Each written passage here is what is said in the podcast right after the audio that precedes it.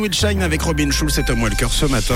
À 6h20, on se connecte à l'actu dans 40 minutes. D'ici là, voici ce qu'il faut retenir avec Tom dans vos journaux.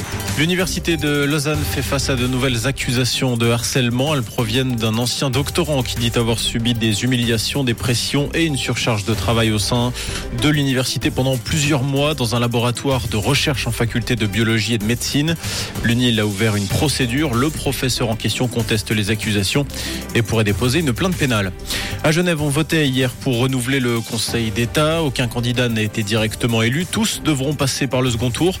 Les quatre candidats sortants ont toutefois réussi leur pari en se classant dans les cinq premiers. Nathalie Fontanet arrive en tête de ce premier tour avec plus de 49 000 suffrages.